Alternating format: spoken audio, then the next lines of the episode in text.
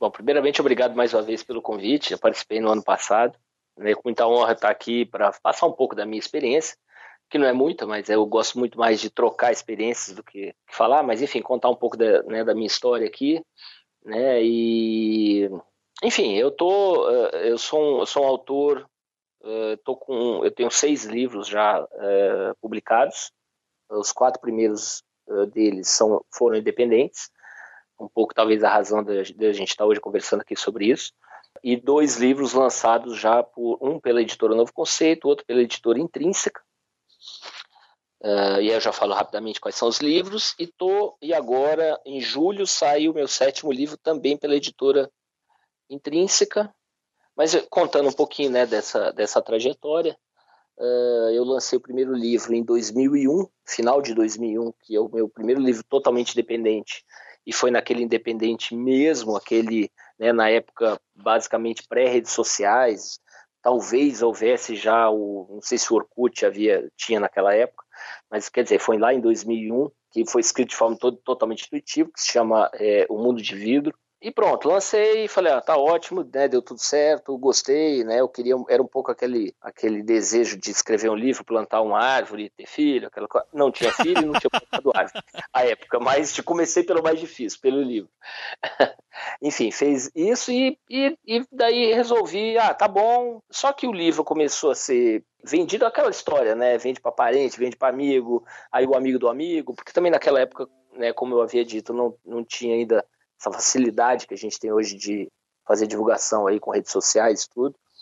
É, mas era uma, era uma tiragem dessa impressa de mil cópias, né? Aquela coisa de ficar cheio de caixa dentro de casa. Mas os livros foram saindo, o pessoal foi gostando. Era um livro, eu diria até ingênuo, assim, mas é um livro bacana, engraçado e tal. Em 2006 eu lancei uma segunda edição desse livro, com mais uma tiragem dessa de mil cópias, e falei, não, tá bom, acabou, tá tudo ótimo, já deu o que tinha que dar e realmente não faria mais nada. Até que em 2010, de 2009 para 2010 mais ou menos, certo dia um amigo meu, ele me mandou um e-mail e falou, olha Maurício, você conhece isso aqui? Dá uma olhada. Aí era uma, uma, a página do Scooby com o livro. E tinha lá três leituras, né? E, enfim, ou seja, praticamente alguém cadastrou, alguém tinha cadastrado o livro, e tinha alguém lá que Aí eu olhei, eu nem conhecia o Scooby. E comecei a dar uma olhada e eu achei muito interessante. Falei, pô, bacana. Já era, em 2009, 2010, já era a época de redes sociais já. Então eu falei, pô, legal demais esse negócio. Eu falei, bom, de repente, pô, por que não, eu já que tem o livro cadastrado, por que não fazer uma nova edição desse livro e daí colocar esta nova edição aqui? E foi o que eu fiz. Então eu peguei, só que daí eu reescrevi, é, né? Ou seja, já tinham se passado aí oito, nove anos, eu já tinha aprendido um monte de coisa, já já estava bem mais é, maduro, já, já tinha, né, sei lá, o entendimento de outras coisas e reescrevi a história, lancei e fiz uma coisa meio, meio e aí já também já entrando diretamente na história do, do que é o trabalho independente, eu fiz mais uma tiragem de mil cópias e separei algo em torno de 500 exemplares para dar no Scooby. Sejam todos bem-vindos ao episódio 7 desta nova temporada do podcast Os Doze Trabalhos do Escritor. Eu sou a J. Oliveira e esse podcast é constituído de opiniões de autores para novos escritores. Lembrando que muito do que toca esse podcast vem do apoio dos nossos padrinhos e madrinhas. Então, se você gosta aqui do projeto dos trabalhos e deseja que ele continue e quem sabe até passe a ser semanal, faça sua contribuição através do link padrim.com.br barra 12 trabalhos. E a partir de um real, torne esse podcast mais digno dos seus ouvintes.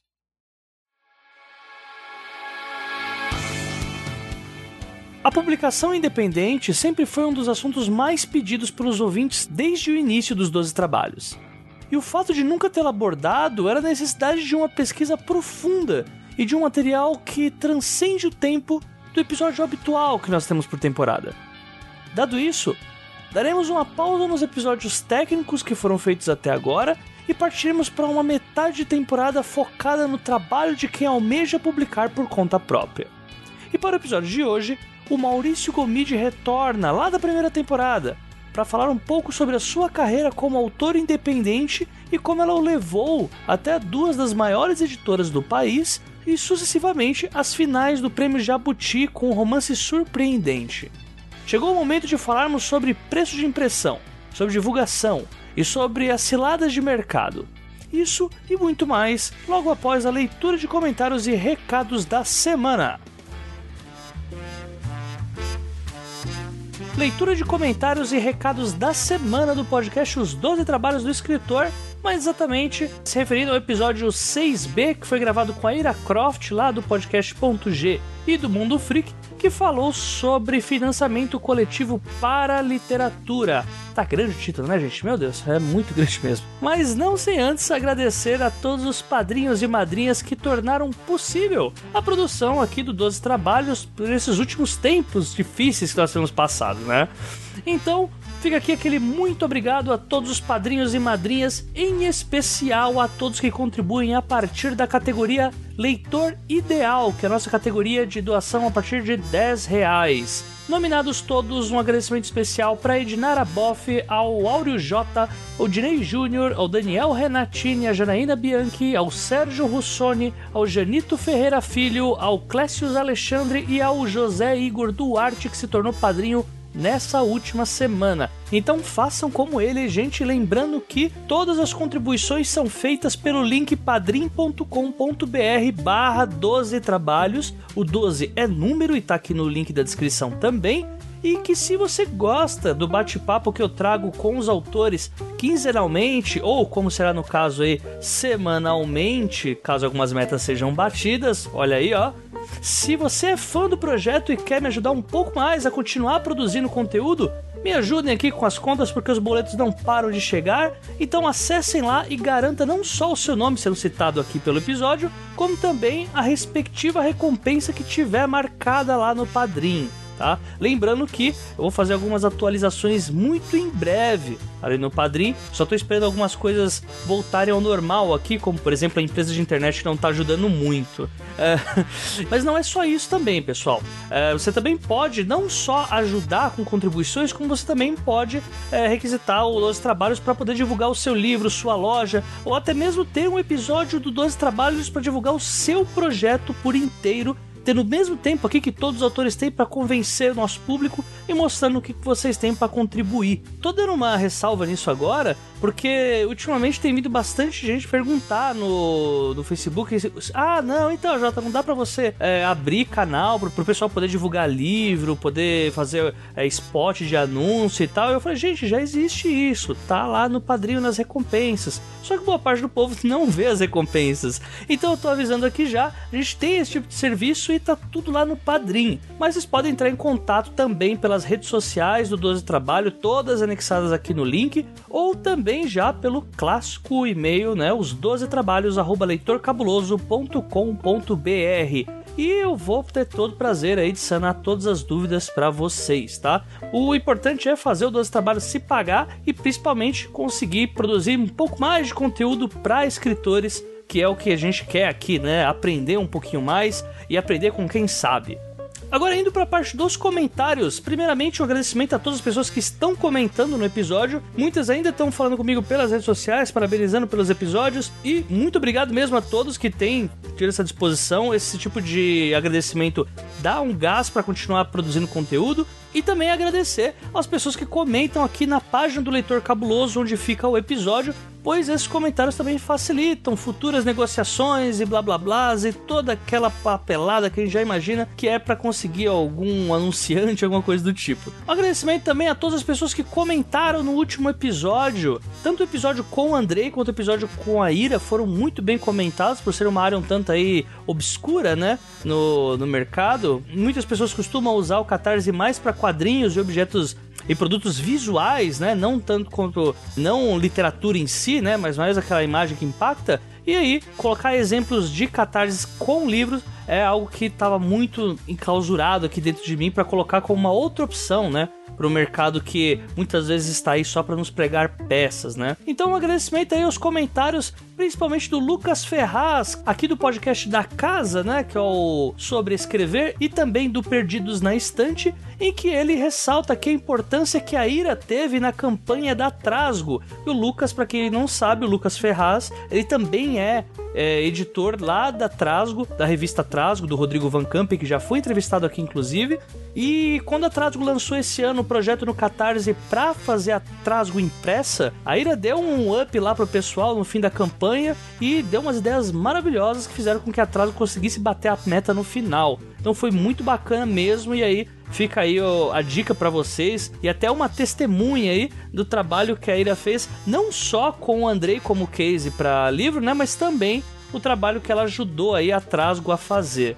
Também tem o comentário aqui do Felipe Assunção Soares, que ele elogiou bastante, dizendo que escutou todos os episódios e ele gostou muito da forma como os temas sempre foram abordados. Ele também no final ele deixa aqui como sugestão abordar o tema humor na escrita, e que é um tema que eu já pensei em abordar sim, mas que pelo mesmo motivo do, de autor independente que só tá indo pro ar hoje, uh, eu acho que é um tema que precisa de muito mais estudo e talvez até uma temporada um tanto quanto mais temática. Por exemplo, tá muito na minha cabeça futuramente fazer uma temporada que vá abordar gêneros literários ou tipos de escrita, né? Por exemplo, ah, pegar um episódio para falar sobre ficção científica, um episódio para falar sobre suspense, um para falar sobre horror, outro para falar, sei lá, sobre drama mesmo. E aí eu acho que seria interessante pegar uma temporada desse tipo e colocar algum, alguns tipos de vozes narrativas, é, o humor mesmo, o drama, também a linguagem pesada, até por que não falar sobre os tipos de linguagem que se colocam no livro hot e esse tipo de coisa acho que é interessante sim colocar. É uma ideia que já passava muito pela minha cabeça, mas saber que tem ouvinte que quer também é muito bom. E se você também que está escutando agora, você tem alguma dica, alguma sugestão de tema que possa ser abordado, também pode deixar aqui nos comentários na página do 12 Trabalhos ou se não no link aqui na página do Leitor Cabuloso, link com o episódio, que eu vou respondê-los todos. Talvez não no mesmo dia, talvez não nos mesmos dois dias, mas uma hora eu acabo respondendo todo mundo, tá, gente? Vai muito do que o tempo aqui deixar tá? Recados da semana agora. Primeiro recado está chegando, eu já venho falando isso há algumas semanas e agora no início do mês, agora sem falta nas duas primeiras semanas do mês, vai pro ar o novo podcast spin-off do Doze Trabalhos. Será um podcast com uma temporada de cinco episódios que se chamará Ex Machina está com esse nome pelo menos por enquanto, talvez vai ter um acréscimozinho, mas o episódio já está gravado, vai ser muito bacana. E assim, eu posso já adiantar para vocês que já tendo o produto em mãos, virou uma espécie de 12 trabalhos versão prática, ao invés de ser uma versão teórica. Né? Então eu fiquei muito satisfeito, todas as pessoas que participaram, e sim, foi um número bem maior de pessoas do que normalmente tem aqui no Dois Trabalhos, né? A gente teve um recorde só de quatro pessoas, mas foi caso único. É, e todos gostaram muito de gravar, a gente vai usar os ICs que vocês mandaram pela página. E olha, vou falar pra vocês, foi um trabalho que eu não só gostei pra caramba de gravar, como tô adorando editar. Então, logo logo vai ter novidades do Ex Machina aí para vocês, que vai ser o nosso novo podcast, que inclusive é uma das metas do Padrim. Se a gente chegar na meta, que é a meta de 400 reais, a gente vai fazer esse podcast o tempo inteiro. Ele não para, ele vai ser uma temporada de cinco episódios, porque o formato obriga que a gente tenha uma temporada com um determinado número de episódios nela, mas batendo a meta no Padrim, provavelmente a gente vai fazer ele é, sucessivamente acabou uma temporada com 5, começa outra temporada com 5. Acabou essa temporada com 5, vamos para mais uma próxima. E eu tenho certeza que vocês vão gostar bastante, porque, olha, não é por nada não, mas é muito raro eu ir com tanta sede ao pote, mas é um produto que eu fiquei com muito orgulho de ter em mãos. Tá? Próximo recado, enviem perguntas. Eu já tinha falado isso pra vocês na semana passada. Eu pretendo fazer um episódio igual o da primeira temporada, que vai ser só com perguntas dos ouvintes. Então, mandem suas perguntas na página do 12 Trabalhos ou se não na página do Leitor Cabuloso. Você pode mandar também pelo e-mail, pode mandar também pelas redes sociais, não importa. O importante é que vocês mandem as perguntas, porque senão o programa não sai. É, gente, eu tive até agora duas perguntinhas. E eu acho que foi porque eu falei muito em passant na última vez. Então, qualquer dúvida que vocês tenham, algo que vocês queiram saber sobre o 12 Trabalhos, sobre o processo por trás das gravações, o 12 Trabalhos hoje é um livro aberto para vocês fazerem essas perguntas e as mais importantes a gente vai responder todas no episódio especial, provavelmente no fim dessa temporada, tá? E por último, como já de praxe, Asas Pingentes e Imortais, meu romance lá pelo Watchpad, chegando agora a 5 mil leituras com muito orgulho, muito esforço e muito sangue gasto ali. Então, fica aí a dica para vocês, o link tá aqui na postagem, na verdade o link de tudo que eu já falei aqui tá na postagem. Inclusive, eu acho que é interessante vocês pausarem agora o podcast e mandarem a pergunta de vocês. Só como eu não vou dar uma de possessivo aqui, fica só essa solicitação para vocês, faz quem quer, tá, gente? então, enfim, fiquem aí com o podcast, a gente fique com o Maurício Gomide que volta aí para passar um pouco mais da experiência dele, agora falando sobre autoria independente. O Maurício é um cara que manja horrores disso, ele já teve quatro livros todos feitos de forma independente antes de ir para novo conceito e depois para intrínseca. Então é um cara que tem muito para contribuir e que fez questão desde a primeira temporada de se pôr à disposição para falar sobre livros independentes agora na segunda temporada. Fique aí com o Maurício, pessoal. Um forte abraço e até sim a próxima semana. Falou! Se levado a sério, uma carreira independente abre portas para o mercado editorial. Tudo é uma questão de entender o jogo literário e se fazer tanto presente quanto útil. Já é aquela coisa, eu tinha um Fusquinha, eu vendi meu Fusquinha e separei metade da tiragem para dar. Porque eu cheguei à conclusão seguinte, cara, se eu não der esse livro, ninguém vai se interessar. Então, né, não recomendo que se faça isso. Quer dizer, não recomendo não. uh, para mim funcionou, né? Eu, eu, digo não faça porque é, é, é uma, é, enfim, é um, é um, recurso alto, ainda mais na época que era, a gente não tinha facilidade para imprimir livros hoje a um preço competitivo como hoje a gente tem. Mas enfim, peguei e eu fazia o seguinte: eu saí procurando que tinha um pouco a ver com o que eu escrevia. Títulos que tinham uma linha, um pouquinho uma linha de humor, e de comédia romântica, que é, que é o tom desse primeiro livro, e via as pessoas que tinham uh, gostado desses livros e dado cinco estrelas e tal. E essas pessoas, eu olhava e falava, bom, esse aqui talvez seja interessante. Então, eu adicionava aquela pessoa e falava, olha, tudo bem, meu nome é Maurício Gomide, e aí eu tinha já um, um textinho pronto. Tudo bom, fulano, meu nome é Maurício Gomide, eu sou escritor e tal, tem um livro que é esse livro aqui, né, que se chama O Mundo de Vidro.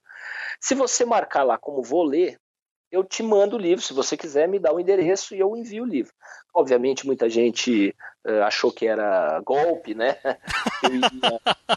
É, é, né principalmente, sei lá, eu, eu também adicionava é, meninas, na, né, na, grande maioria, porque eram meninas que, que, que tinham mais interesse pelo, pelo tipo de livro que eu tinha que eu estava escrevendo e tal.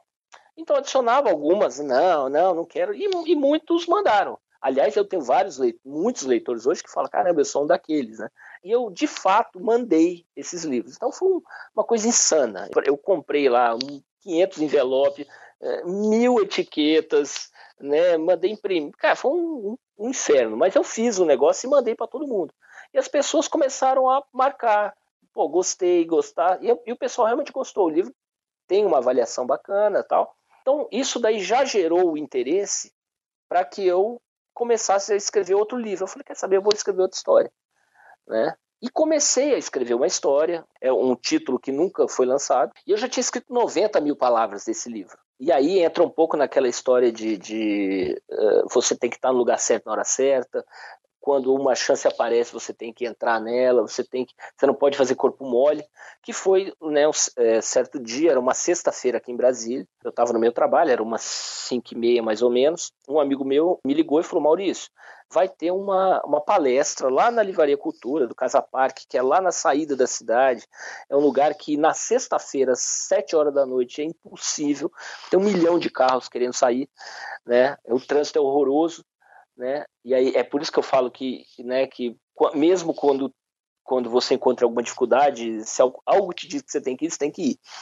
E ele falou, não, vai ter um, vai ter um evento lá, vai ter uma, uma palestra com um coach, um cara que sabe tudo de mercado de, né, de, de, de livros e tal, que é o James McSeal, que é um, é um feríssimo, né? Não sei se você conhece, mas o James é o, é o cara no mundo hoje que fala de, sobre storytelling e, e, e, Quer dizer, obviamente não tem só ele, tem outros, mas ele é um cara muito requisitado. Ele mora numa cidade chamada York, né? Perto de, de Londres, ao norte de Londres e tudo. E eu falei, ah, quer saber? Eu vou lá ouvir esse cara. E o cara falou durante uma hora coisas que eu nunca tinha ouvido sobre mercado, sobre escrita, sobre escrita criativa, sobre como pegar um personagem, o gancho, aquelas coisas e tal.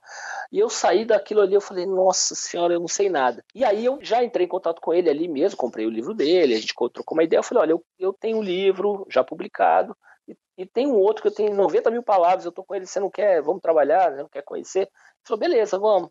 Né? Enfim, aí começamos a fazer o trabalho. A gente fazia bem cedo, né? Também outra coisa interessante que é acordar muito cedo, já que eu trabalho o dia inteiro, então eu precisava achar um horário e a gente começou a trabalhar um li aquele livro. Ele é um coach, né? Um, alguém que te passa um monte de informações, mas que obviamente não escreve uma linha do seu livro, claro. Mas ele dá conceitos e dá insights e sugestões e tal. E eu comecei tal, e é, estava indo naquele negócio, estava gostando, aprendendo bastante, até que um dia eu acordei com uma ideia, que é a ideia do meu segundo livro, que se chama Ainda Não Te Disse Nada.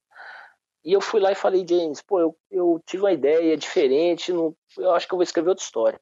Né? Joguei, joguei aquela história fora, né? joguei assim, né? quer dizer, larguei ela, abandonei, e comecei a escrever, pedi um tempo de lá dois meses, ó, daqui a dois meses a gente se encontra. E aí eu esbocei a história e a gente voltou e, e né, trocou mais algumas ideias e eu acabei lançando esse livro que eu lancei em 2011. E aí quando eu lancei o Scooby estava naquela, né? Eu estava como eu já tinha uma já tinha um público razoável, pequeno, mas enfim, que tinha gostado da minha literatura, eu falei, pô, gente adiciona o livro, aí eu já não tinha condição de mandar o livro, de fato não o segundo tipo, que aí eu me quebrar, seria o resto, o resto do meu fusquinha. É, mas é, não, não mandei, mas aí eu, eu, já tinha criado um pequeno público que começou a. E, aí, tal, e as pessoas gostaram muito dessa história e começaram a comentar tal. E aí eu tive a, a, a, sacada, né? Eu entendi que muitos daqueles autores que estavam ali eram blogueiros. Aí eu comecei a fechar parcerias com os blogueiros. Então, diferentemente de mandar para quaisquer pessoas, como eu tinha feito primeiro, eu fechei com alguns blogueiros. Eu cheguei a ter muito parceiro, muito, muito. Eu cheguei a ter 700 parceiros. É um negócio insano, assim, mas dos você quais. Falou, foi o que você falou bastante na, no outro programa, da, né? Da outra. É, nem para todo mundo eu mandei o livro tal, mas foi uma forma que eu encontrei de uh, também dar mais aquela uh, falar um pouco mais né, do meu nome. Então então as pessoas a gente a gente fazia eu eu bolava pequenas é, promoções que eram conjuntas. Então as pessoas lá 150 blogs postavam no mesmo fim de semana sobre mim né, publicando. E era uma época onde, onde as pessoas estavam acessando os blogs de forma mais forte e tal então, chegava no fim de semana, um, né, três, quatro, cinco dias, falado, falado, falado, falado, muita gente falando. Então, foi gerando interesse. Tá? Então, é, isso foi uma outra coisa interessante que eu fiz. Aí, lancei um terceiro livro, que se chama O Rosto Precede Sonho, já no ano seguinte, né, lá, em, lá em 2012. Esse foi feito é... com o coach também, Maurício? Não, não. Eu, na verdade, eu, eu usei mais essas, esse aprendizado para o segundo livro. E aí, a partir do terceiro livro, o James, esse, esse coach, né, esse que a gente acabou ficando muito amigo, ele faz uns pequenos, um, um, umas, como se fosse assim, meio que uma leitura crítica, né? Ele usa umas seis, sete horas para dar uma passada geral e falar, Maurício, tá bom, a estrutura tá boa, é mais uma coisa, porque, enfim, como eu já aprendi como, como faz, né? Então a gente troca umas ideias mais é, não, não minuciosas, né? Coisas mais em tese e tal. Então fizemos, eu fiz esse livro que foi muito bacana, as pessoas gostaram muito, é um livro super bem avaliado e tal, mas ainda assim, ainda também no mercado independente. E quando chegou em 2013, uh, no meio de 2013, eu lancei o meu quarto livro independente. Então, em quatro anos, considerando o relançamento do primeiro, eu lancei quatro livros, que é o Dias Melhores para Sempre, esse livro, meu quarto livro. Eu tinha recém-lançado, uh, mais ou menos em julho, mais ou menos de, de 2013, e aí eu fui ao Rio de Janeiro, porque ia até a Bienal do Rio. Como eu sempre fui da ala dos, dos sem stand, né? Eu realmente não tinha. e, eu também, eu preferia não fazer. Não, não entrar em stand pequeno, eu preferia nem fazer parte. É uma coisa minha, eu não queria ficar no stand pequeno, é, batalhando a venda ali, né? Aquela suadeira para tentar vender. É, né, admiro quem o faça, mas não era muito a minha pegada, da mesma forma que também não era a minha pegada de mandar os livros para editora, de fato nunca tinha mandado. E fui para lá, na verdade eu fui para o Rio para um evento na sexta-feira, era um dia anterior, a Bienal começava no sábado. Ela, dizer, na verdade ela começava na própria sexta, mas foi um evento na sexta-feira à noite lá na, na FENAC, lá na, na, na, Barra. E eu fui nesse evento, papai, e falei, ó, e eu voltava domingo. Eu falei, olha, eu vou dar uma passada no sábado lá, tal, enfim. Fui lá meio para dar uma olhada, eu, né, dando uma volta, peguei o ônibus, fui para lá e eu tinha um exemplar desse livro que é o Dias Melhores para Sempre. Eu tinha um, um desse eu, e estava comigo na minha uh, mochila. E eu fui e comecei a rodar lá. Tá, encontrei com uma, uma escritora que a gente acabou ficando muito amigo, que é a Tami Luciana, uma escritora. Ela estava na editora Novo Conceito. E ela falou: Maurício, você tem um livro teu aí? Eu falei, eu falei, tem, eu tenho um exemplar. Ela falou, ah, então vem aqui que vamos botar esse livro na mão do editor aqui, que é o Thiago Milaker. Ele foi, atualmente eu acho que ele está na, na Record, se não me engano. Isso, ele tá na, na, lá pela Veros. Aí eu fui, dei o livro para ele, né? A gente conversou assim, três minutos. Ele falou, Maurício, ah, legal. Ela falou, não, você precisa conhecer a escrita do Maurício, eu gosto muito e tal. Ele pegou o livro e guardou. E me deu lá um cartão, e não, não é mentira eu tô falando, mas eu perdi o cartão dele. É, e, e, eu quase morri disso, né? Não tô falando isso como uh, alguém que não dá. Não, eu, eu, eu, morri de raiva, porque eu tentei depois achar o cartão do, dele e não achava. Eu falei, ah, bom, agora deixa, né? Então deixa quieto e vambora, segue o barco, né? E eu tava. E quando chegou em dezembro desse ano, que foi de 2013, eu estava em casa e aí o, no meu celular eu vi que uma pessoa tinha me adicionado. Aí eu entrei e era o Thiago. Quando bateu, eu lembrei, falei, caramba, quem é esse cara? Minha mãe entrou e falou, putz, é o cara do novo conceito. Pô, legal, fui lá, aceitei e tal. E ele me ligou, ele me mandou uma mensagem, falou, posso te ligar? Eu falei, pode, beleza. Ele me ligou e falou, olha, Maurício, gostei muito do, do, seu livro, do seu jeito de escrever e tal, você quer vir para cá? Eu falei, pô, quero. Eu acabei que dei uma, uma burlada naquele caminho de que é um, é um caminho super válido, claro, de mandar livro para editora, aguardar, receber os nãos e tal, né? Então, as pessoas me, me, sempre me perguntam, ah, mas como é que foi os não? Eu falei, olha, eu sou um dos, único autor, um dos poucos autores do mundo que nunca recebeu um não. Mas é porque eu não mandava, né? Provavelmente é uma boa estratégia, é uma boa estratégia. É uma boa estratégia, né? é, é, então, e, aí ele falou, olha, mas, mas eu quero um livro novo. Você está escrevendo? Aí eu falei, pô, tô, e, e não tava, é, né? Ele sabe disso, eu, eu não tava, ele não sabia a época. Mas eu não tava, eu ainda ia começar a escrever um livro. Eu falei, não, tô, tal, isso era dezembro, início de dezembro. Ele, eu falei, olha, mas eu preciso terminar ainda, eu, né, deixar ele mais fechadinho e tal, mas dá para entregar lá para fevereiro? Ele falou, ótimo, não, fevereiro tá bom, porque agora tem fim de ano e tal. O que, que eu fiz? Eu fui, que escrevi que, o meu quinto livro, que é A Máquina de Contar Histórias, e A Máquina de Contar Histórias conta a história de um escritor que tem duas filhas, e enfim, que é a minha história. Eu sou escritor, eu tenho duas filhas, é, é era muito era muito próximo da minha história. É um livro que fala sobre técnica de escrita, enfim, é para quem é escritor, vale, é interessante também para quem gosta de, de conhecer um pouco desse universo das, das, das técnicas de escrita, né? Então, eu contei a, a, história de um cara que é conhecido no mercado como a máquina de contar histórias. Então, a história de um escritor, na verdade, é um cara rápido, ágil, que escreve pra caramba e escreve tudo com técnica tal. E, enfim, é, é, como era um tema que eu conhecia, né? Eu não precisava de tanta pesquisa, aquela coisa mais, mais a fundo. Então eu contei uma história que foi uma história mais rápida. E entreguei o livro e eles gostaram. O que foi interessante também porque eles me contrataram sem, sem ter o livro. Né? É diferente de falar, não, me manda o livro para a gente ver se a gente quer contratar. Então, achei bacana também, quer dizer, agradeço muito a eles, porque eles confiaram no que viria. Então, eu contei essa história e lancei o livro. O livro saiu, começou a vender bem, foi bem bacana. E quando chegou lá em, em, chegou na no acho que era setembro, se eu não me engano, que era a Bienal de São Paulo, né, de, de 2014, e sempre a Novo Conceito fez uns estandes bonitos, maravilhosos, né? Sempre, eles sempre ganham como os estandes mais mais bacanas e tudo. E tinha o livro, a foto do livro grande no alto, então o livro estava com destaque bom. E durante a Bienal eu conheci a, minha agente literária, né, que é a Luciana Vilas Boas, que, na verdade, por duas, três escritoras em comum, que estavam começando a conversar com ela, que é a Graciela Mairim, que é a Cris Mello e a Marina Carvalho. Ela fala, pô, você precisa conhecer o Maurício e tal. Então, e, então, durante a Bienal a gente se conheceu, a gente acabou acertando de fazer, E ela me perguntou, Maurício, olha, qual é o sonho seu de editora? O que, que você queria falar? Olha, o meu trabalho, acho que a Intrínseca é, o, é, o, é, o, é a editora que eu achei bacana, pelo tipo de livro que eles lançam, eu acho que tem a ver com o meu trabalho e tal. Ela falou, então beleza, então nós vamos, nós, vamos, vamos tentar a Intrínseca.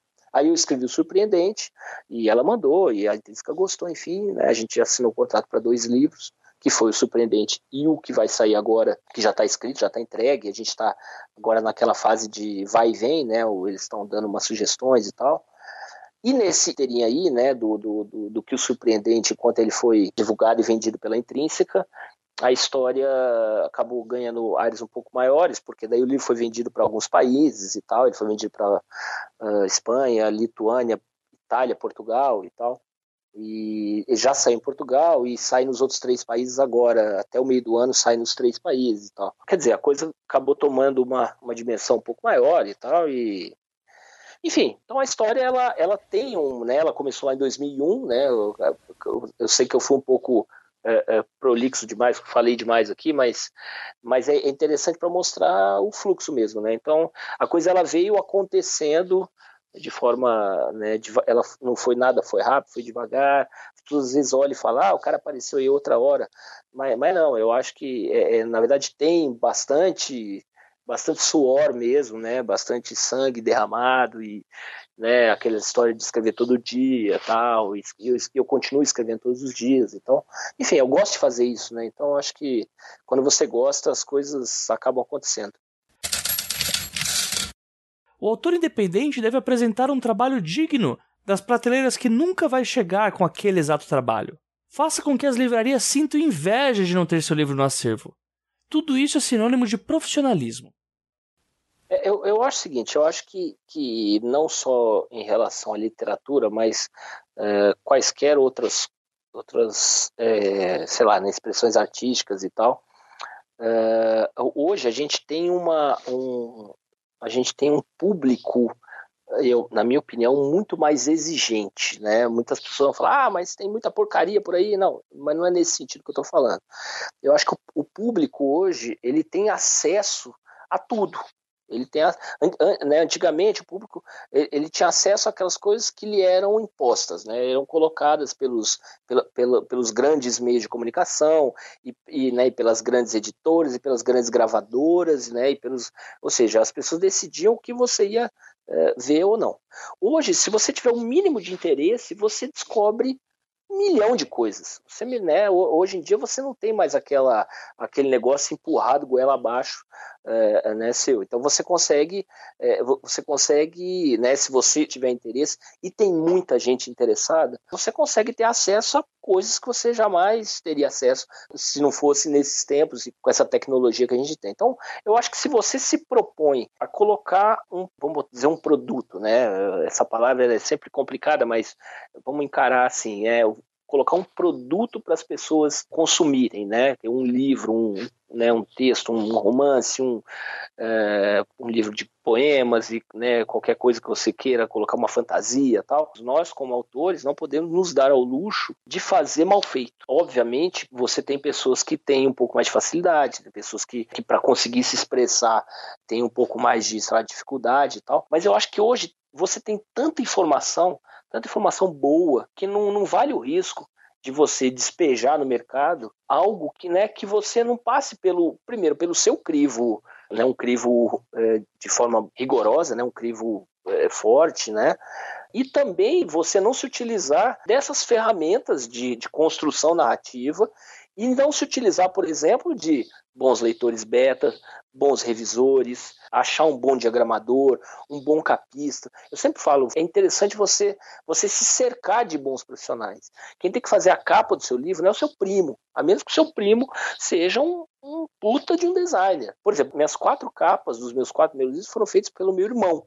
Mas meu irmão é um designer, ele, ele é formado nisso, ele é, ele é um cara é, né, que tem uma, uma, uma, projeção onde ele trabalha, uh, ele conhece, ele, ele é estudioso. Então, enfim, goste ou não das capas, são capas bem feitas, capas que tem, né, contam uma história e tal. Então, Ou seja, eu sempre tentei me cercar disso, de né, um bom capista, um bom diagramador, um bom revisor. Você nunca pode revisar o seu livro, isso é um dos pilares da revisão. Você está com a leitura viciada, enfim, todo mundo já sabe disso. Mas então, é, quer dizer, pegar bons leitores beta, que não tem que ser a sua mãe, o seu pai, e o seu... pode até ser, eventualmente dar lá para o seu pai para ele dar uma lida para ver o que ele acha, e muitas vezes você fazer o contrário. Né?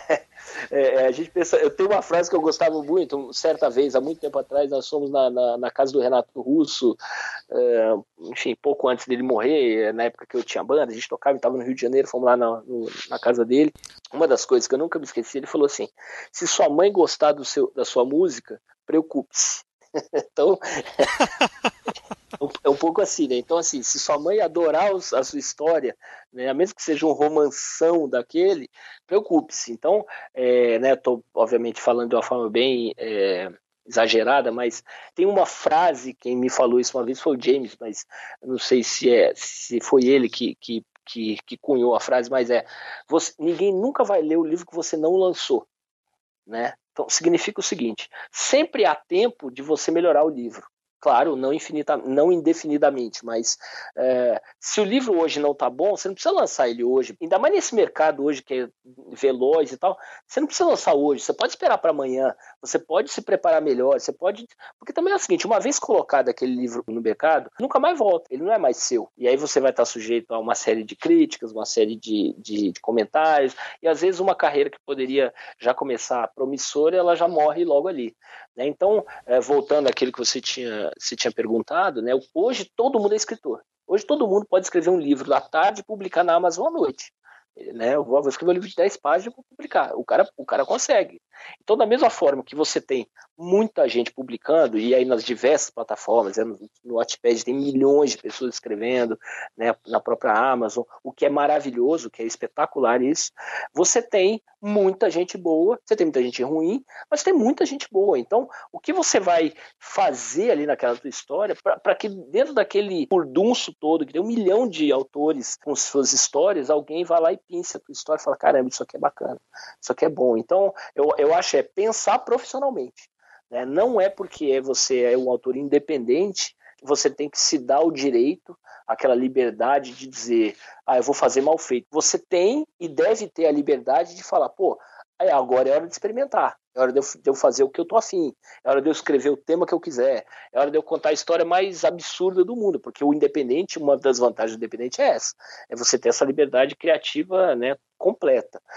Mas eu não estou me referindo a isso. Estou me referindo, mesmo assim, é fazer, fazer bem feito. É bem escrito, é com né, o livro que, que a gente fala, a história que empurra para frente, né?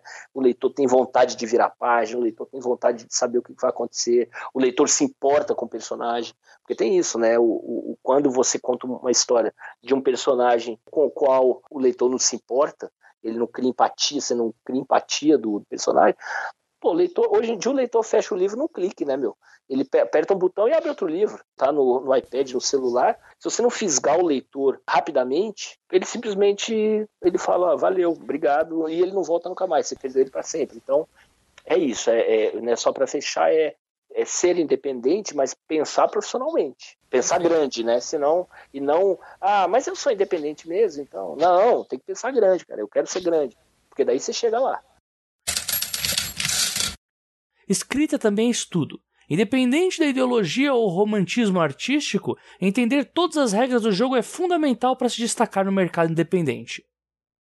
Esse é um tema sempre, eu diria até extremamente é, espinhoso, na verdade, porque existem mesmo duas vertentes. Eu conheci um, um professor, era a antítese do James.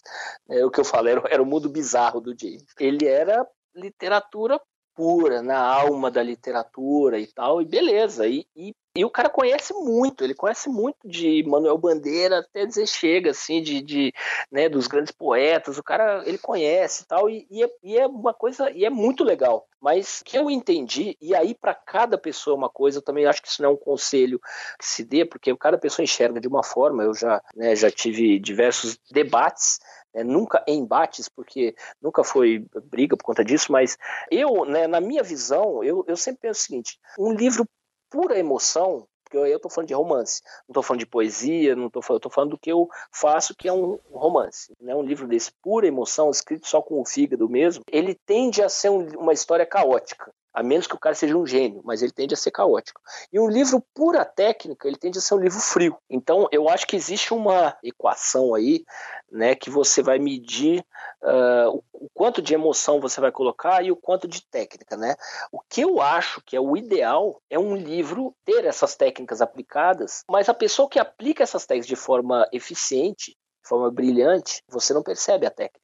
Então fica aquele livro emocionante, aquele livro que te empurra para frente, aquele livro que te prende, que te, né, que você, putz, você quer, quer virar página, que chega no final você tá arrepiado e tal, né, e você fala, caramba, é que emoção e tal, mas aquela emoção não foi colocada de graça, né, o cara, o, o, o autor, quando ele estava escrevendo ali, né, na, na, grande maioria das vezes, ele serve como meio como um, não sei se artesão é a palavra, mas aquele livro que você leu, voltando naquela história que ninguém vai ler o livro que você não lançou, aquele é o livro que você decidiu lançar.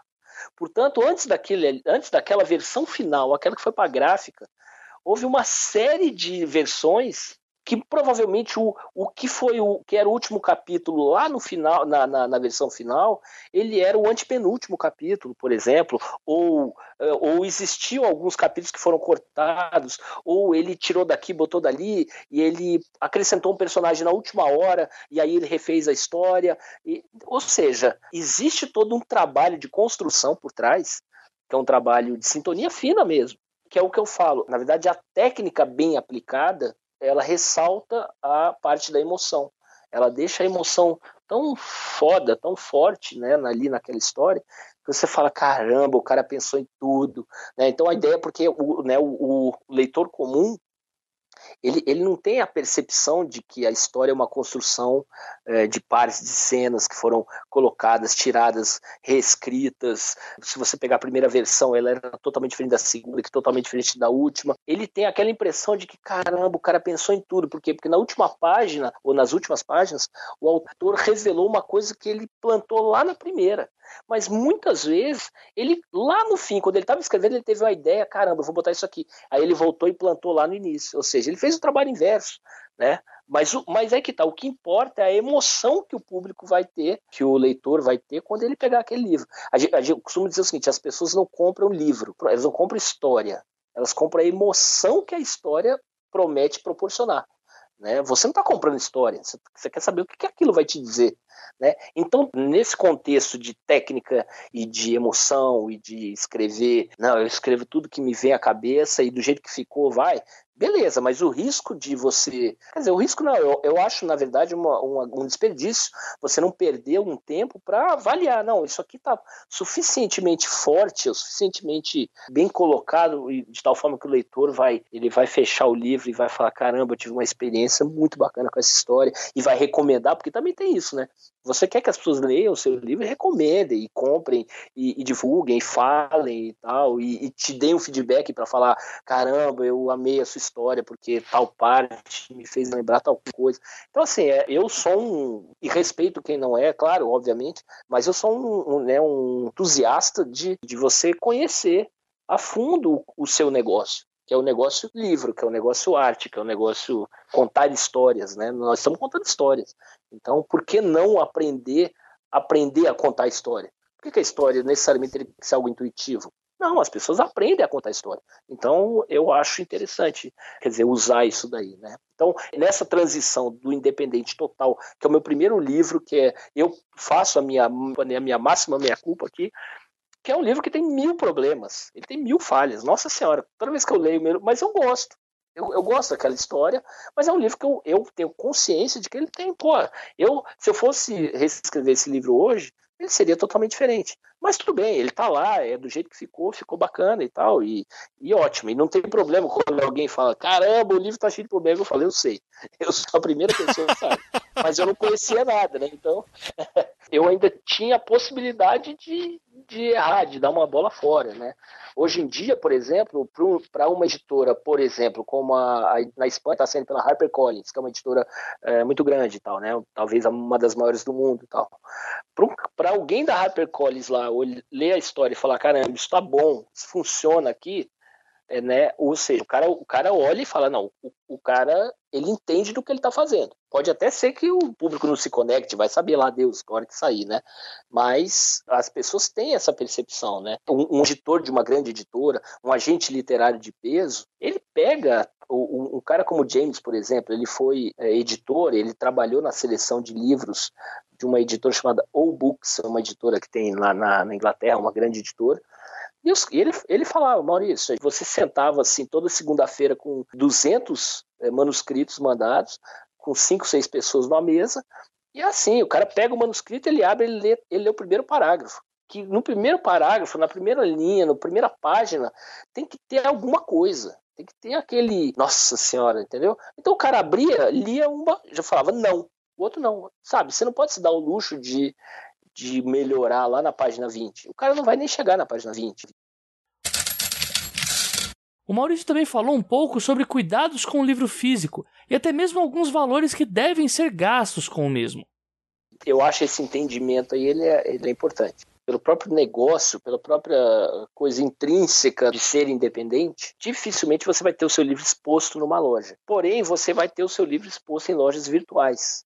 Então a capa, independentemente de você ter ela exposta numa vitrine onde ela fica brilhando bonita, ela tem que ser muito bem pensada e construída também para plataformas virtuais. O que vai chamar aquela atenção primeira de um leitor para ele olhar e falar, opa, deixa eu ver um pouco mais do que essa história, é a capa, é a sinopse, né? Então, eu acho que o autor independente não pode se dar o luxo de fazer uma sinopse qualquer, de fazer uma capa qualquer, é pensar mesmo, e, e, as informações estão aí. Então eu acho que isso de não errar, né? Então vamos, vamos primeiro pensar na questão do livro digital, né? O livro virtual. É fazer uma diagramação bem feita, é ler bastante antes, é pegar exemplos de livros que. Quem é o, prim, o livro número um vendido na Amazon, por exemplo? Quem é o que está em primeiro lugar lá, mesmo de livros independentes. Acho que até não sei se tem essa, essa categorização lá, mas de livros independentes, por exemplo. Baixa aquele livro, compra aquele livro, paga lá uns 5, 6 reais, sei lá, compra aquele livro e vê o, o que, que o livro tem, como é que ele é diagramado, como é que ele. Né, ou seja, por que, que aquilo ali? Obviamente que as pessoas compram pela história, pela sinopse e tal. Então, pensar, bom, a minha história é sobre o quê? É sobre tal. Então, pô, pensar uma sinopse interessante, dá para algumas pessoas lerem. Você acha que isso que é essa sinopse que ela está chamativa, ela está instigante, né? Volto a dizer, você está, principalmente com as plataformas digitais, você está competindo entre aspas, né, por milhares de pessoas que estão expondo os seus trabalhos lá. Então, aquele trabalho tem que ter alguma coisa que vai ser diferente, que vai ter um diferencial, que vai chamar atenção. A sinopse, o título, o título tem que ser um título forte, tem que ser um título pensado, e dizer, caramba, será que esse título aqui uh, vai dizer alguma coisa a quem nunca ouviu falar isso nessa história? E aí, se você for extrapolar para, digamos que você consiga colocar o seu livro independente numa loja, por exemplo, né, uma loja de bairro, ou até uma loja grande mesmo que seja, que ela tope colocar o seu livro independente. Quando você entra numa loja hoje, você entra numa livraria cultura, numa Saraiva, numa FENAC e tal, nessas grandes lojas, Pô, tem um milhão de títulos lá, tem um milhão de prateleiras, tem um milhão de livros que, que na imensa maioria das vezes você vai ver só a lombada do livro. E até nisso tem que pensar, o que, que a lombada vai ter para que o cara olhe e fale, pô, deixa eu dar uma olhada nesse livro. Então o título tem que ser bacana, a lombada ela tem que ter um destaque, para que a pessoa fale, pô, deixa eu dar uma olhada nesse título aqui, porque esse título aqui, né, ele, né, em relação a isso, a parte visual do livro, né, eu acho muito importante, para a questão de você conseguir um destaque no meio dessa desse, né, desse monte de gente que está por aí. É, isso é uma coisa. A, a, acho que a, falando agora na questão, por exemplo, não, eu estou com livro independente, eu escrevi um livro, eu quero ver ele impresso, eu quero uh, fazer, eu quero ter esse livro em mãos, eu quero uh, mandar para alguns parceiros. Então você já parte para, bom, eu vou precisar procurar uma gráfica, por exemplo. Então você tem a gráfica comum, que é, são as gráficas é, tradicionais, que vão te cobrar um preço mais alto e eu não recomendo, não vale a pena. Mas existem as gráficas é, impressão sob demanda, né? Eu me lembro, eu fazia, eu, eu sempre imprimi na, na, por muito tempo na Singular Digital, que era uma, uma, uma gráfica do Rio de Janeiro, mas depois acho que eles pararam de fazer e eu, aí eu mudei para uma chamada Pro, né? Não estou fazendo aqui propaganda, mas é a, é a que me vem aqui, chama Pro Gráfica, uma que eu faço em São Paulo, mas é uma das que, faz, que fazem, né? Então tem essa e tem outras, mas enfim, é. Mas é, é em suma, é aquele negócio que você manda o seu arquivo em PDF, você manda a capa em alta resolução, né, a capa já toda pronta, né, a capa, se você abrir a capa inteira, né, então é a primeira capa junto com a lombada, com a, quarta, com a quarta capa, as duas orelhas, com todas as informações ali, né, uma foto bacana, uma foto bem tirada, né, uma foto né, clara, uma foto que mostre quem é o autor, né, não, não é aquela foto tirada com celular, ou seja, tenha esse cuidado com a sua imagem, né? Hoje você faz isso, você manda, você paga um preço razoável, um livro aí de, sei lá, 250 páginas, você vai pagar aí 14, 15 reais, que antigamente para você imprimir um exemplar era inviável, porque custava 100 reais um exemplar, porque naquela impressão tradicional tinha que fazer chapa, tinha que fazer fotolito, escambau a 4. Então, ou seja, encarecia, né? Você só conseguia diminuir o preço do livro se você fizesse uma quantidade grande. Por isso que as pessoas faziam tiragem de mil exemplares. Hoje em dia não faz sentido mais você faz uma, fazer uma tiragem de mil exemplares independente, né, de, de forma independente, sendo que você para imprimir mil exemplares ou 500 exemplares ou um exemplar, o preço acaba saindo praticamente o mesmo. Então é melhor você fazer pequenas tiragens e aí também você fazer uma boa revisão, contratar um bom revisor, passar por bons leitores beta, ou seja, cuidar do seu trabalho, é o seu filho, né? Se você não cuidar, quem é que vai cuidar? Né? Então, Uh, às vezes, né, tem algumas editoras sob demanda, que, que, são basicamente gráficas de luxo, né, aquelas editoras, entre aspas, que aceitam o teu livro e te cobram o olho da cara para imprimir, para daí fazer uma tiragem do seu livro, que você praticamente vai ter que pagar aquela tiragem inteira e tal. Cobram mais... não, Maurício, é um investimento. É isso, é investimento, você sai na sua carreira. eu sempre fui, para todo mundo que me perguntava, eu falo abertamente: ah, vale a pena lançar por uma editora que está me cobrando 12 mil reais para fazer uh, mil exemplares? Eu falei, cara, é melhor você pagar para você mesmo por 12 mil reais e fazer mil exemplares, cara você mesmo fazer e ficar com esses 12, com esses mil exemplares em casa. Porque, em geral, essas editoras, elas fazem e elas te mandam um, um, pedaço dessa tiragem. Eu não sei hoje como é que funciona, se são tiragem pequena, grande, enfim, mas... Ah, tem os mais diferentes modelos, cara. É, então, ou seja, aí, aí acaba sendo frustrante, porque o autor, ele, ele tem aquele trabalho que, por exemplo, se ele, hoje, você faz lá o upload do seu livro na Amazon, com uma capa bacana, papapá. Pô, se amanhã você teve uma ideia, caramba, pô, eu né, detectei um erro, você faz o upload da versão atualizada, né? Todo mundo já sabe isso, e a pessoa que comprou o teu livro, ela já recebe a versão atualizada, com as mudanças e tal. Então, quer dizer, vale a pena eu despender toda uma grana só para ter o prazer de ter o nome de uma editora. Eu, por exemplo, eu, eu abri uma editora, que é a minha, meus quatro primeiros livros saíram por, por uma editora chamada Porto 71. Só que ela é só um nome, ela é um nome com uma logo. Ela não é CNPJ, não tem nada. Era só um, logo com um nome. E os livros saíram tão bem, as pessoas gostavam tanto da história, que o que eu recebi de contatos para colocar em contato com o cara da editora Porto 71, puta, não, eu quero porque eu vejo o livro em tudo quanto é lugar, eu vejo o livro, as pessoas falando, eu vi, e aí eu, por exemplo, tentei tomar o cuidado de fazer, como eu falei, a capa bacana, né, a diagramação boa, eu sempre fiz no papel pólen, que é aquele papel, que, que é aquele negócio que, que é o tipo da coisa que encarece quase nada, mas você não tem noção, né? Você acha que, que é muito mais caro e tal. Então, assim, é, também você ir atrás de informação. Qual é a melhor fonte? Que tipo de fonte é, tem uma, é, é, mais fácil de você ler? Que tipo de papel? Qual é o contraste que tem que ter?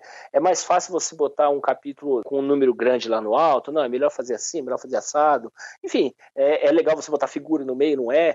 Então, ou seja, as informações estão aí. Se você botar no Google assim, qual a melhor fonte para livros? Ah, vai ter um N tratados de pessoas falando, olha, é tal fonte, não use tal fonte, não use, não use a fonte é, muito redonda, ela tem que ter a serifa por causa disso, por causa daquilo. Então os caras, ou seja, existem estudos disso daí, que são, são informações que estão aí na sua mão, tá no teu celular, no seu, no seu computador, no seu, no seu tablet. Você entra lá, Pô, pesquisa. Tente minimizar o erro, né? Já que a gente está falando sobre erros, tente minimizar o erro. É. E você minimiza com uma coisa que está disponível, chamada informação. Né? Pergunta, vai atrás. Pergunta para quem já fez, para quem errou. Pô, por que, que você não vai mais fazer desse jeito? O que, que você faz? O que, que você acha? Pô, para esse meu tema aqui, ah, pô, tô escrevendo um erótico, um hot. Pô, será que né? Que tipo de capa um livro hot tem que ter, né? Eu vou fazer, pô, vou botar um, uma capa vermelha, eu vou, você vai colocar um elemento que vai aguçar a, a visão de, né? Eu não vou fazer um, uma capa hot, um livro hot com uma capa preta e uma cruz no meio, sei lá. Tô pensando aqui. é, é, provavelmente, é, provavelmente o livro hot ele um dará, hot gótico dará mais... isso daí, cara. Parabéns. É, parabéns. Ou se você criar um, um novo. Coisa, um hot gótico. Dá até o nome até bom, né? Hot gótico. Mas se, se você fizer. Não, eu vou. É um livro hot, sensual e tal. Então, pô, né? Deixa eu ver como é que os livros de sucesso sensuais, que tipo de elemento tem? Pô, ah, tem a figura, tem a foto de uma boca, tem um tal coisa. Não, ah, eu vou botar não sei o quê, vou fazer tais cores, estudar os elementos de cores e tal. Pensar em tudo, né? Para que na hora que você bote o seu livro lá para as pessoas comprarem, né? Elas vão comprar o livro e vão ter uma experiência de falar, caramba, na época independente que é mal feito, e aí entra naquela primeira coisa que eu falei, não é porque é independente, tem que ser mal feito. E mais, as editoras, se o seu objetivo um dia for entrar numa editora, elas olham isso, elas percebem, quem é esse cara? O que, que ele faz? Como é que são os livros dele? Pô, qual o cuidado que ele tem? Né? Ele também, aí é um outro tema, mas não sei se você ia perguntar isso ou não, mas a questão do teu relacionamento com o público, né? Como é que essa pessoa se porta? Como é que é, como é que é ela nas redes sociais? Que tipo de coisa que ela bota? Hoje em dia as postagens são muito importantes. Que tipo de postagem ela tem? É a pessoa que, como é que ela responde o, os fãs? As pessoas olham isso. Hoje em dia, pô, se hoje em dia o, como é que lá, o Trump, Trump vai conceder visto, vai vai fuçar nas suas redes sociais, por que não uma editora não vai não vai saber quem que ela está contratando? Hoje em dia é assim, tem que ter todo um cuidado. A gente também não pode focar só no produto em si, que é o livro. É o produto mais você, autor, como produto, né? Você, o seu posicionamento em relação a diversos temas, principalmente a sua relação com os seus fãs, a sua base de fãs, que não precisa ser grande, ela, ela pode ser pequena, mas consistente e você e você tratar bem o fã e você responder. Então, quer dizer, as editoras elas percebem tudo isso, né? Hoje em dia, dado que as informações estão todas aí disponíveis, abertíssimas, né? As editoras elas não simplesmente olham o texto em si, elas olham o texto também, né? Claro que ainda que haja é, textos muito rasos hoje, muito simplórios até, mas de pessoas que que tem uma plataforma espetacular, mas aí, o, aí a visão da editora é aquela do lucro rápido e fácil, né? Eu vou aproveitar a base de fãs desse cara, que não necessariamente é o escritor, mas eu vou aproveitar lançar um, uma história, uma biografia, um, né, alguma coisa aqui, e vou aproveitar um tiro rápido, né?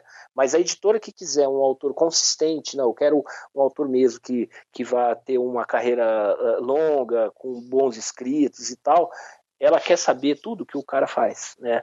Porque ela também está investindo em alguém que ela quer saber, não, o próximo livro o cara vai ter condição de contar uma boa história e depois ele vai conseguir, ele vai conseguir ter uma carreira longa. Então, mesmo você, você autor que está nos escutando, que hoje faz o trabalho totalmente independente, que é o objetivo da nossa conversa aqui, haja localmente, pense globalmente, né? Então, haja pensando aqui na sua no, no, seu independente, no seu livro, no seu produto aqui pequeno que você está lançando, mas pense que isso tem uma ressonância hoje e as pessoas estão olhando. Então, então pense em tudo, pense já, já como carreira.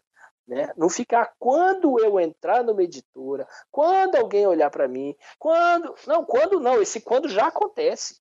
Quando, a partir do momento que você decidiu se expor a sua história, ela, esse quando já ele já existe, ele já está aqui, né?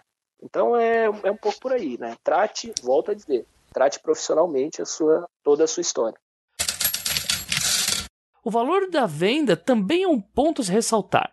Você é um autor independente, então você é a própria editora do seu trabalho. Você colocou aí, dá uma média de 14,90 aí a unidade de livro, mas no padrão Maurício Gomide de qualidade, né? Não é qualquer coisa, né? Livro, os padrões, hum, folha bonita, diagramação legal, tudo isso daria 14,90 para não pensar que é, ah, tá, tá baratinho, mas é porque é qualquer coisa, né? Não, não, é, não, eu, eu quando eu fa faço os levantamentos, ah, eu, assim, eu, claro, você tem a opção de botar um papel A e papel B, a capa com uma, uma qualidade, um cuchão um pouco melhor e um pouco inferior, a capa plastificada ou não.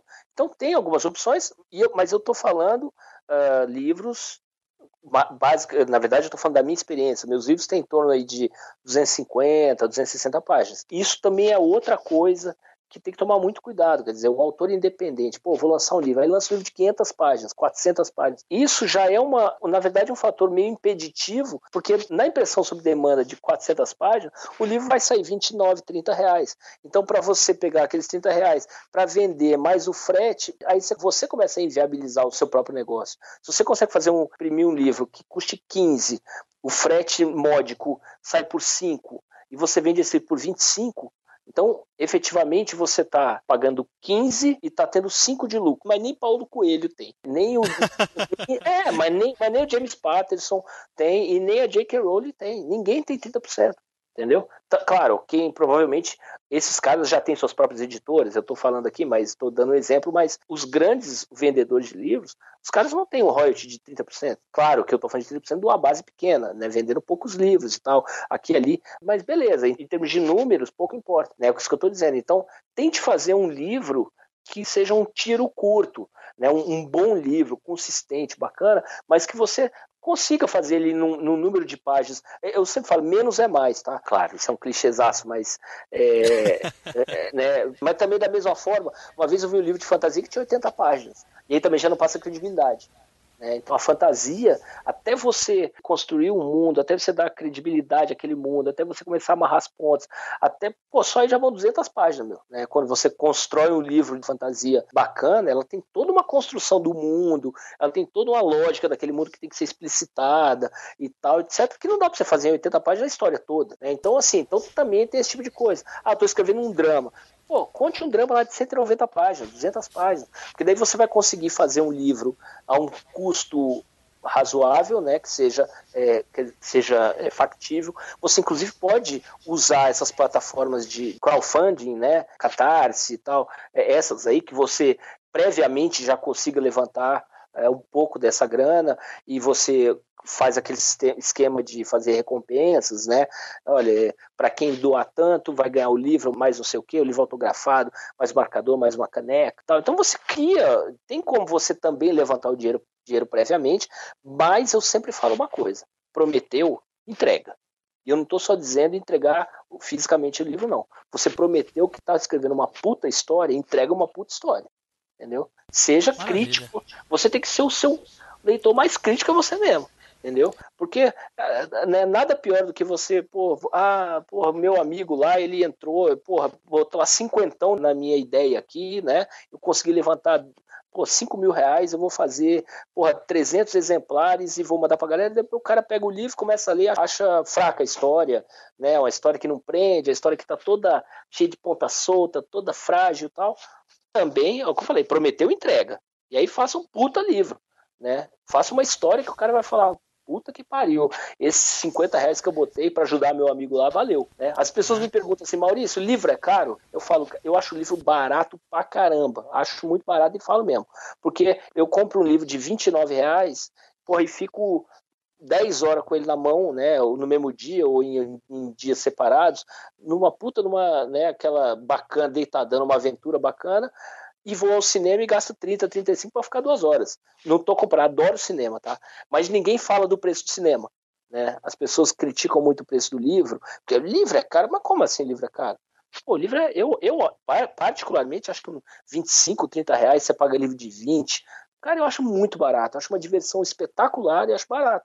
Então, se você conseguir fazer um livro independente, que você consiga prensar por 15, 16 reais, você consiga botar na mão desse cara por 25, 26 reais, Pô, bacana, você ainda vai ter um lucrinho, tá maravilha, você pagou lá o negócio, pagou o frete, aí você faz aquela história. O livro custou, te custou 15, você vende por 21 e bota mais o frete de 6, que mais ou menos o frete de um livro é 6 reais, né? De um livro desse, mais ou menos de 200 e poucas páginas. Pronto, aí você ganhou, você pagou 15, 16, ganhou 5. Pô, tá maravilha, entendeu? Não pense que vai ficar rico vendendo livro independente, não. Pode até ficar, mas não tem isso como foco. Vai vender. Pode vai ficar, mas vai demorar, viu? Olha, vai, vai. demorar. ah, e eu, eu vou te falar, e o conselho, mas o maior conselho, se é que isso pode, como eu falo, né? É, não, não leve muito a pena, mas, eu, ah, mas é o conselho que eu vou dar, tá? É, tente não viver disso. Ah, eu larguei tudo, eu abandonei tudo e vocês que estão. Cara, você tá ferrado. Porque a menos que você faça um best-seller, que você venda, cara, muito. Vamos botar aqui, ó, Maurício. O, né, eu preciso 5 mil reais para sobreviver todo mês, pagar minhas contas, minhas coisas. Eu preciso 5 mil reais. Eu tô, tô sendo modesto, tá? 5 mil reais são suficientes para eu sustentar todos, tudo que eu quero fazer e ser feliz. Beleza. 5 mil reais significa que eu tenho que vender por mês, por baixo, em torno de 2 mil livros. Quer dizer, se eu for independente, eu preciso vender mil livros por mês. Meu, vender mil livros por mês é muito difícil. Se você vender mil livros no mês, você entra na lista dos mais vendidos, da Publish News, por exemplo. Você vender 1.200, 1.500 livros, você entra bem na, na lista. Então, quer dizer, eu não estou falando um mês só. Eu estou falando, não, eu vou passar o ano inteiro vendendo. Significa que eu vou ter que vender neste ano para me, me, sustentar. Beleza, vou ter que vender 12 mil livros. Vamos botar, né? Se eu vendesse mil livros por mês.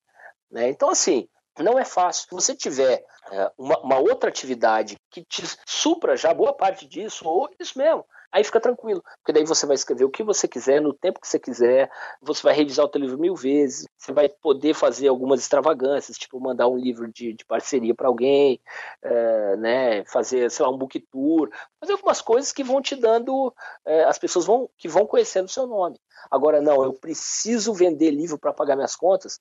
Aí ferrou, meu, porque daí você vai acabar meio que escrevendo rápido, de qualquer jeito, lançando qualquer coisa, e aí também não, não, não acho que é interessante, porque daí é, volta aquilo que eu falei, né? Um tiro que você está dando e, e não está atingindo grandes coisas. Né? Dê valor ao seu trabalho. Assim como já dito em tantos outros episódios, pense bem, muito bem, antes de aceitar um contrato que vai prender o seu livro eventualmente eu recebo algumas umas consultas informais, né, de, de, na verdade, escritores amigos e escritores iniciantes, escritores que já estão, a gente sempre troca ideias sobre isso, mas é, é, é um, não vou, não vou citar o nome, mas ele tinha recebido uma proposta de uma editora pequena, que não, que não, não é uma editora grande, é uma, uma editora pequena, que, mas que tem um editor que é um cara empolgado, né, entusiasmado e tal. Falou, não, nós vamos tentar, é aquela coisa, não, não vamos fazer de tudo, vamos tentar botar nas lojas e tal. Pô, e o cara bacana, achou legal pra caramba, pô, gostei e tal. E aí, entre a, o momento que ele falou que ele iria, porque também ele queria muito ir para uma editora, e o momento em que ele assinou, apareceu uma editora grande e falou: Olha, queria, você quer vir para cá? Então ele estava na dúvida. Né? O que, que você acha, Maurício? Uh, eu vou para editora menor, porque pô, já dei minha palavra, Uh, como é que é minha, o meu posicionamento em termos de mercado, porque, pô, o que, que vão pensar, porque eu já falei que ia, e agora eu falo que não, tal. Enfim, no final das contas ele acabou indo para a editora grande. No final das contas, o próprio editor pequeno entendeu que, pô, em termos de carreira, para ele era melhor ir para a editora grande. Mas às vezes você vai também, você vai receber convites, né? E o importantíssimo é você não aceitar qualquer convite, é, só porque muitas vezes podem ser convites que não vão, que não serão os melhores para sua carreira. Você vai ficar com o seu livro preso lá, lá naquela editora, uma história que às vezes você tem um, né, um, lá, um carinho por ela. Na, na, imensa maioria das vezes nós temos carinhos é, até demasiados por nossas próprias histórias, e aquela história vai ficar presa e você vai falar: caramba, pô, não devia ter aceitado, era melhor. Então, assim, eventualmente, às vezes, é, e aí fica como um conselho também, é melhor ser independente do que estar num esquema ruim, só porque é um esquema. Não. É melhor ser independente. Entendeu? Seja independente, não é vergonha nenhuma ser independente, muito pelo contrário. Muita gente muito boa começou no independente, muita gente muito boa está no independente, muita gente muito boa não quer nem mudar, não, nem quer nem ir para editora. Eu conheço, eu conheço autoras que pagam suas contas belamente e vivem disso vendendo livro pela Amazon. Então, assim, maravilha. Né? É, e que se eu perguntar, você quer ir para uma editora? Eu falo, de jeito nenhum, entendeu? Então, cada um tem a sua, a sua trajetória, né? E, enfim, e o independente é uma delas, né? né? Tenho orgulho de ser independente, porque é muito bacana também, né? Então, quando, quando os blogs surgiram, né, e as redes sociais estavam começando forte também, né, principalmente Facebook e tal, uh, eram, eram realmente eram, eram, veículo, eram veículos interessantes, é, porque realmente as pessoas acessavam. Então você tem que ficar ligado, dizer o seguinte: o que, o que hoje está sendo acessado? Né, eu costumo dizer, você ter uma boa rede social hoje uh, não é mérito nenhum, ele é, ele é, uma, ele é uma condição básica. Né, você ter boa, boa entrada nas redes sociais. Eu, eu, Maurício, por exemplo, hoje tenho feito, por exemplo, parcerias ainda com uh, os instablogs, né? Eu tenho feito parcerias praticamente só, nos últimos dois anos, eu só celebrei parcerias com perfis do Instagram. Uh, né, por quê? Porque, na verdade, é, é, são, é um, é um é, assim, né, de forma diferente do blog, que a pessoa, a pessoa precisa ir ao blog, né, no Instagram, por exemplo, a pessoa está lá. Pessoa está lá e aparece lá na, na, na, timeline dela uma foto do seu livro e a sinopse, e, o comentário, e a resenha e tudo. E, e eu vejo, então, por exemplo, tem resenha, a pessoa posta uma resenha no Instagram lá, tem lá 300 curtidas, 500 curtidas, tem beleza, né? Curtida, hoje em dia as pessoas até compram curtidas, mas não é o caso de, da imensa maioria dos blogs que são feitos por pessoas uh, simples, né? E jovens e tal, que não ficam comprando curtida, não. Mas então você tem lá muita curtida, tem muitos comentários, né? E eu sinto que uh, eu tenho um, eu tenho um perfil que tem um, número de um número de seguidores uh, né, relativamente grande, e não, não tão grande, não, mas sei lá, em torno de 12 mil seguidores e tal, mas são pessoas que estão sempre comentando. Muitas pessoas, ah, eu vi o seu livro no, no, no, no, no perfil tal. Então eu tenho utilizado bastante. Uh, Para quem tem facilidade também uh, de fazer vídeos, né, e para quem é bom de vídeo, os vídeos funcionam muito bem. Os vídeos no Facebook eles têm, eles são mais compartilhados, eles, eles aparecem mais do que as fotos. Tem, porque o Facebook tem toda uma lógica, né? De, do que, que ele mostra, para quem que ele vai mostrar, enfim.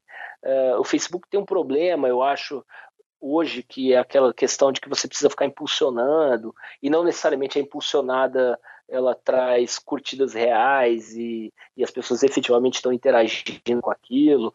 Então, ou seja, para quem é independente também fica caro. Então, acho que a pessoa, ela, é, o máximo que ela puder criar uh, formas diversas. Exemplo, uh, tem, perfis no Instagram, por exemplo, uh, que a pessoa ela, ela, ela busca uma outra um outro, uma, uma outra forma de atrair público. Então, por exemplo, ela faz, ela tem uma coisa visual, então ela ele, ele, faz poemas visuais, por exemplo, e as pessoas entram e dali ele fala do livro dele, e ou ele é um puta no fotógrafo e ele tira belas fotos de coisas bacanas e, e aquilo atrai gente, ou seja, atrai gente também por outros motivos, e daí você fala sobre o livro. Então, quem é bom de Snapchat, por exemplo. Então, é, hoje as plataformas são essas, o que não significa que amanhã serão as mesmas, porque a gente, mesmo como estava conversando, quer dizer, o Twitter é uma rede social que ela acabou ficando mais de notícia, já não, não, não é tão eficiente, ainda que dê para fazer muita coisa. O Facebook também tem uma certa eficiência, até eu diria até limitada um pouco hoje, porque os mais jovens não estão no Facebook, né? Uh, ou, às vezes até tem, mas os mais jovens mesmo, de 13, 14, 15 anos, não estão no Facebook, então é uma coisa rápida, hoje eles estão no Snapchat e tal. Então, enfim, uh, eu acho que você tem que descobrir quem é o seu público, onde, que ele, onde ele está tentar fazer algo diferente, algo que né, chame, um, né, que, que, que, traga a pessoa para lá, que fala, pô, isso aqui é diferente, eu, é, nesse perfil aqui eu vou voltar. Né, eu quero voltar, as frases são boas. Enfim, é, eu acho que é um, é um pouco por aí. Na verdade, você precisa descobrir qual é a tua. Você é autor, né? Uh, né? Nesse mar de gente fazendo é, hoje em dia é muito mais difícil você conseguir algum destaque. O que, mas, mas não, é, não é impossível e tem muita gente fazendo. E por que não você, né, que está nos ouvindo hoje? E se você gostou do episódio com o Maurício e deseja conhecer um pouco mais sobre o seu trabalho, agora vamos fazer o jabá aí. Já pode revelar o nome do livro? ainda não, porque nós Caramba, Maurício, ainda... assim fica difícil trabalhar com você. Mas é porque eles não bateram o martelo ainda, então não adianta. Não, não... Ah, tá em dúvida ainda o nome? Não, não, eu mandei com um nome, e, mas eles precisam bater o martelo. Então, assim. Ah, tá. É, né, eu, eu, não, é um nome só, é o título e tal. Mas eu só eu, eu adianto só que é um livro que ele, ele, vai, ele vai tratar de um tema é, que eu nunca tratei, que, eu, que, é um livro que vai ter um elemento fantástico. Né, não é fantasia, é um elemento fantástico. É, que os meus livros, meus seis primeiros livros são bem né, gente fazendo coisa de gente, né? Aquela coisa tudo certinho, né? Enfim, é, são dramas e tal. É um drama também, mas tem um elemento fantástico e, e é um livro contado com o ponto de vista de dois personagens. Então, é, um, um, capítulo é um personagem, outro é o outro e tal. E, enfim, então são coisas que eu, eu, os meus livros sempre foram sempre foram com o ponto de vista de personagem único, né? É, quer dizer, um, um ponto de vista, aliás, é, não necessariamente em primeira pessoa. Meus livros, a maioria dos meus livros, é, é eu, eu, escrevo em, em terceira pessoa. Mas eu acho que ficou muito bom. E é, e é, o meu livro mais longo, né? O meu livro, o, meu livro anterior, o, o, mais longo, que é o justamente o. Eu acho que é o surpreendente. É, ele tem 260 pá páginas, de, ou melhor, não vou falar em páginas, não. Ele vou falar em palavras. Ele tem 60 mil palavras. Esse livro ele veio, tá vindo com 81 mil palavras, então é um livro um pouco mais mais longo e tal, né? Então a história tem mais reviravoltas e tal. Mas eu acho que eu acho que a turma vai gostar. A história tá, tá bem tá bem forte a história. Então, ah, é, é, eu tô nas redes sociais, só, só, lembrar que é Maurício Gomide com Y, né? Muito, tem, tem uns falsários aí que, é Maurício, que são, são Maurícios Gomides com I, mas, é, mas com Y só tem eu, cara. Eu sou o único Maurício Gomide da face da Terra, então com Y. Então é G-O-M-Y-D, Maurício Gomide. Aí eu tô em todos os perfis, é, em todas as redes sociais, é só me procurar lá, é, que eu tô lá. Com o maior prazer, todos os, todos os, os leitores quem quiser saber mais, conhecer mais, mandar mensagem, eu respondo todas as mensagens. Lembrando que isso é fundamental, tá? Para você, autor independente, relacionamento com o seu, o seu leitor. Responda todas as mensagens personalisticamente, se possível, tá? Não ficar copiando e colando, porque o leitor ele gosta de se sentir amado, né? E protegido e querido pelo seu autor, que ele gosta também. Né? Nada para é, você para você acabar com a sua reputação é um segundo, né? Para construir é uma dificuldade, mas acabar é um segundo. Então responda tudo, tenha carinho pelo seu leitor, porque é, afinal de contas, na minha opinião, em última instância, é para eles que a, que a gente escreve, né? Quero te agradecer imensamente pela oportunidade de falar. Agradecer a todo mundo que escutou, né? Eu sei que você, você é um cara que, que mexe muito, né? Eu acho muito bacana isso, é um realizador, então é muito bacana estar tá, tá junto. No, quando você quiser me convidar outras vezes, eu topo demais. E, enfim, deixar um abraço aí para todos os leitores e deixar para todos os autores independentes aí que sigam nessa luta aí, né? Que não, não, não, não, não deixem a peteca cair, porque é assim mesmo. É, o importante é contar, a gente contar nossas histórias e, e ser feliz com elas e deixar alguma coisa. Se você fizer diferença para uma pessoa, duas pessoas, quem quer que seja que vá ler a sua história, já é muito bacana. Você já vai ter deixado né, uma, uma coisa muito legal, né, um, um legado muito interessante. E o que for para ser, vai ser, né? Quem trabalha direito, quem, quem tem foco né, no que está fazendo e tal, e sabe onde quer chegar, só deixar um pouco dessa mensagem aí e te agradecer imensamente aí pela, pelo convite. E terminamos aqui este sétimo episódio que falou sobre publicação independente. O objetivo desse programa com Maurício Gomide não tinha como foco apenas passar o dia a dia de um autor independente, mas sim mostrar o panorama de alguém que não só passou por esse tipo de trabalho, como também criou diversos novos caminhos através de sua própria produção de alto nível. Também vale dizer que uma das coisas que mais pode ajudar você, autor iniciante, é seguir escritores que tenham ou estejam traçando um caminho similar ao que você pretende também seguir. Pois, ainda que o episódio de hoje esteja bastante completo, seria impossível sequer chegar perto dos diferentes causos vividos por dezenas e até centenas de outros autores nacionais. Não deixe também de enviar os seus e-mails, dúvidas e críticas para a página do podcast ou pelo e-mail os 12 trabalhos@leitorcabuloso.com.br. Os artigo 12 número trabalhos@leitorcabuloso.com.br. Então nos vemos na próxima semana. Sim, na próxima semana, não será na próxima quinzena, com um episódio especial pela campanha Leia Novos BR, onde abordaremos o mercado brasileiro de mangá, com o vencedor do Prêmio HQ Mix de 2017, isso, de agora a pouco, o Max Andrade, da editora Draco. Uma ótima semana a todos e não se esqueçam, sejam dignos de suas histórias.